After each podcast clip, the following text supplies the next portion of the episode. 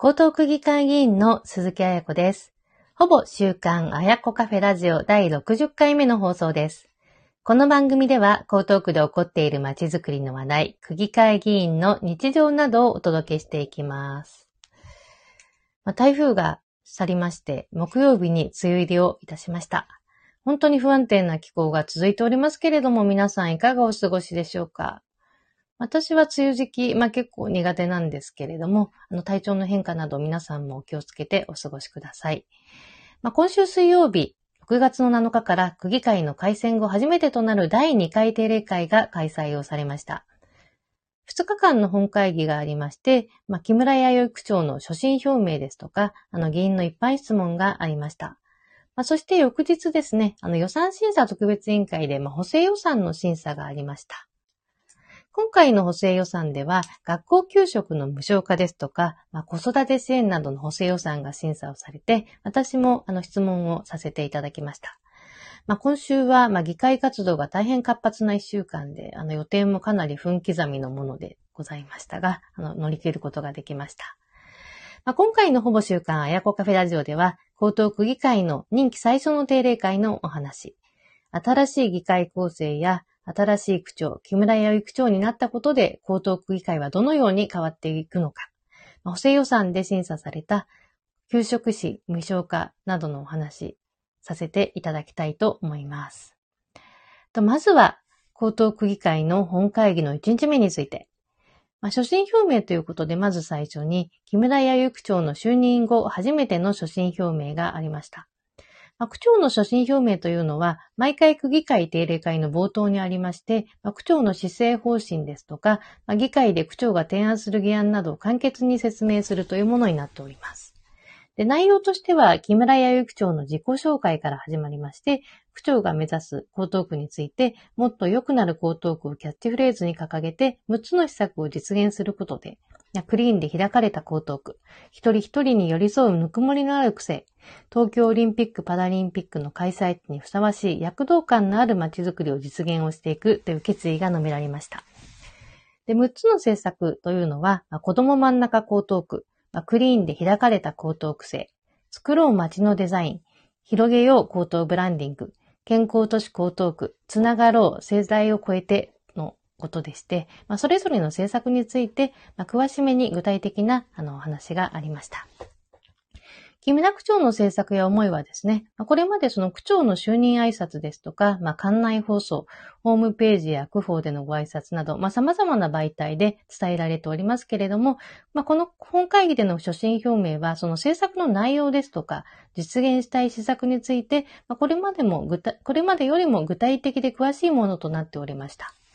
で、所信表明の中では続いてですね、まあ、令和5年度の補正予算2号についてのあの、予算、予算編成方針ですとか、あの、その補正予算の詳細の説明、まあ、そして定例会で区長が提案する条例などの案件が26件あって、まあ、それらの審議をお願いしますというふうな内容になりました。そしてですね、あの、区長の、あの、この施政方針の演説があってから一般質問があります。で、1日目はですね、新しい会派の幹事長による代表質問でして、まあ、2日目が、まあ、6人の新人議員を含む、まあ、合計で14人の議員による一般質問となりました。で、代表質問はですね、あの、5つの会派からの質問だったんですけれども、あの、まずは冒頭の自民賛成無所属クラブ。これは、あの、川北直人幹事長の質問でした。木村弥生区長の政策について、まあ、是々非々で対決をしていくという姿勢を鮮明に表明したものになっていたのが、まず印象的でした。まあ、通告項目が区長の公約について、江東区長期計画についてという非常にシンプルなもので、まあ、それしか書いてなかったんですけれども、まあ、内容は、あの、木村区長が区長選挙で掲げた項目、まあ、リーフレットに掲げた内容ですとか、あの、就任挨拶などに掲げた政策の詳細について、あの、実現性や、あの、実施の手順、そして、まあ、会派として議論している部分などについて、まあ、追求をして、ま、厳しい態度を表明するものが多いといった印象でした。まあ、そして、あの、特にですね、木村区長が選挙時に掲げた公約の中では、その赤ちゃんポストですとか、わいせつ教員の根絶といったものについてはですね、かなり突っ込んだ内容だというふうに、あの、受け取りました。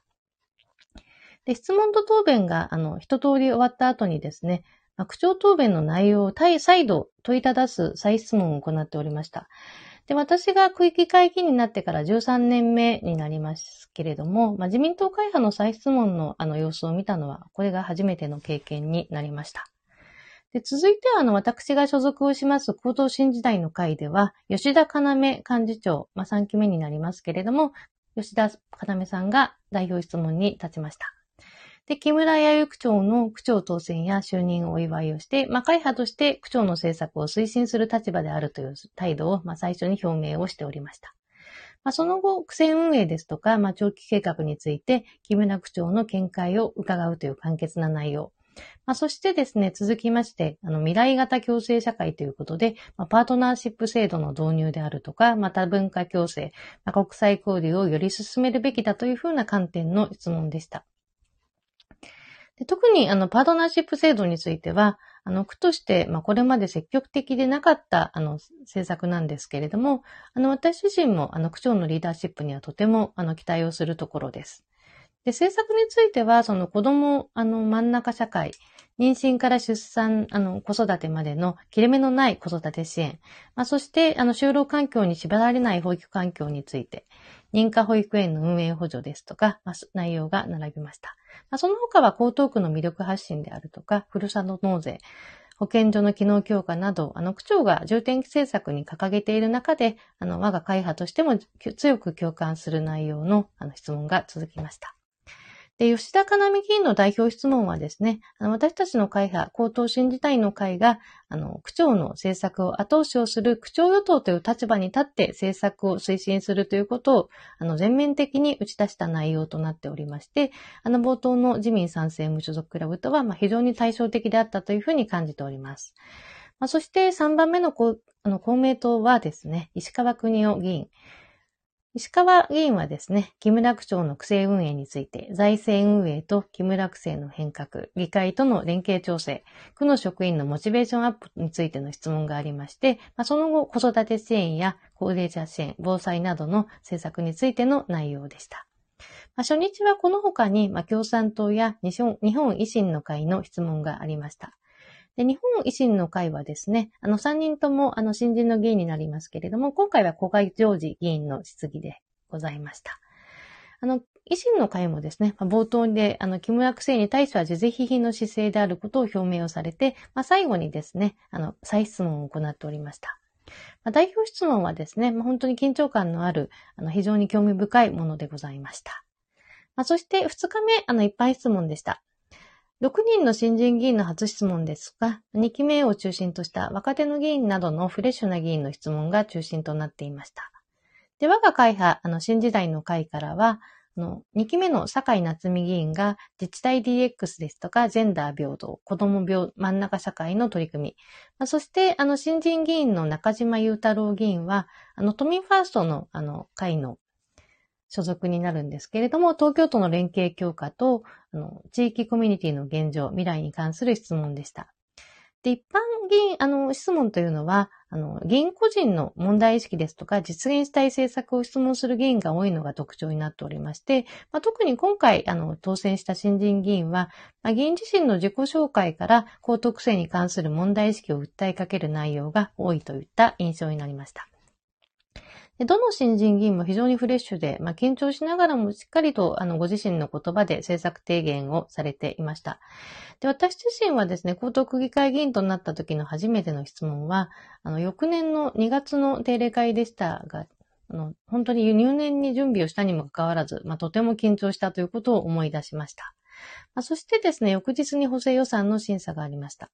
で、今回の補正予算はですね、子育て支援策の強化や物価高騰対策などの、まあ、区民生活を支える取り組みを中心とした、あの、総額34億円の予算編成となっておりまして、あの、最終的には賛成全員で、あの、承認をされているところです。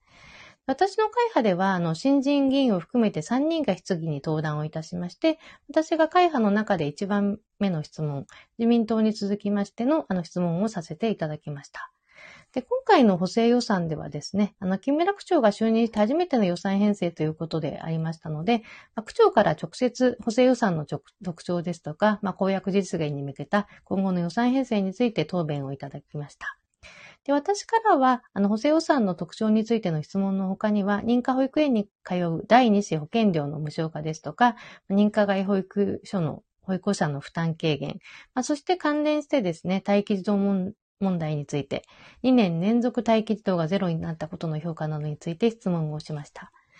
で、今日のあやこカフェラジオではですね、いつもと思考を変えて、質問の冒頭の部分と、あと木村弥生区長からいただいた答弁内容について読み上げる形でご紹介をしていきたいと思います。それでは参ります。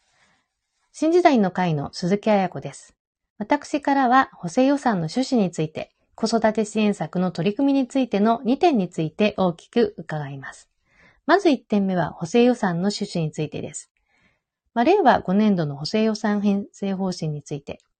5月8日に新型コロナウイルス感染症が5類に移行して、まあ、行動制限もなくなったことで、街には観光客で賑わい、イベントもコロナ前のように復活してまいりました。また、物価高の影響もとどまることを知らず、区民生活を直撃している状況です。経済の復興や区民生活の立て直しが急務であります。今回の補正予算では、物価高騰対策や子育て支援など、区政の喫緊の課題について、急を要するものについて編成をされております。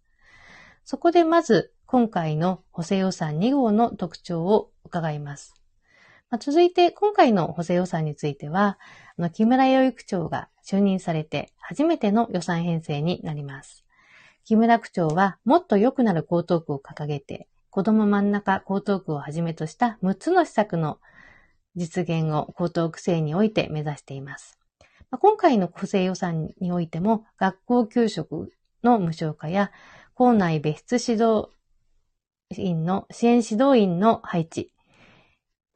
妊婦超音波検査の費用助成、認可保育園に通う第2子の保育料の無償化、認可外施設を利用する保護者の負担軽減など、木村区長の政策の一丁目一番地である子育て支援のための政策が多く盛り込まれています。我が会派、私自身としても子育て支援、子供真ん中高等区の実現に対しては、最重要政策として取り組んでおりまして、まあ、今後の木村区長の6つの政策の実現について大きく期待するところでございます。まあ、そこで木村区長の公約実現に向けた今後の予算編成について伺います。私からこの質問をしました。まあ、そして区長の答弁ですけれども、あのまず今回の補正予算の特徴についてお答えします。今回の補正予算の特徴については大きく2点となります。まず1点目が学校給食の無償化や認可保育所等の第二次保育料の無償化、認可外保育施設等の保護者負担軽減などの子育て支援策の拡充、2点目が物価高騰の影響が特に大きい非課税世帯などの給付金といった区民生活を支える取り組みとなります。次に、公約実現に向けた今後の予算編成方針についてお答えします。もっと良くなる江東区をキャッチフレーズに、先日の所信表明では6つの政策を掲げ、具体的な内容をお示ししておりますが、まずは迅速に対応する施策については、今年度内の補正予算で早期に対応し、少し検討を要する施策については、来年度の当初予算について、積極的に事業展開を図っていきたいと考えております。私は、区長として、もっと良くなる江東区の実現に向け、議員と議論、職員と議論を交わしながらワンチームとなって新たな施策の検討を迅速に進めるとともに、区議会の皆様と協力しながら可能な施策から順次予算に反映させていきたいと考えております。まあ、木村養育長はこのようにご答弁をいただきました。まあ、子育て支援の充実をはじめとした木村区長の掲げる6つの政策で、もっと良くなる江東区を実現するという木村区政にはですね、私自身とても期待をしておりますので、私も、あの、江東新時代の成長会長として、区民の皆様の立場に立った江東区の新しい政策が実現できるように取り組んでいきたいと思います。補正予算については12、12日月曜日の本会議で議決が行われて、あの、可決をする見込みとなっています。来週以降は常任委員会となります。私は江東区の学校教育を所管する文教委員会に出席をする予定です。まあ、引き続き頑張ってまいります。ほぼ週刊あやこカフェラジオ。今回が第60回目の配信となりました。聞いていただきましてありがとうございます。気に入ったらぜひいいねを押して応援ですとか番組登録をしていただけると大変嬉しく思います。ありがとうございます。鈴木あやこでした。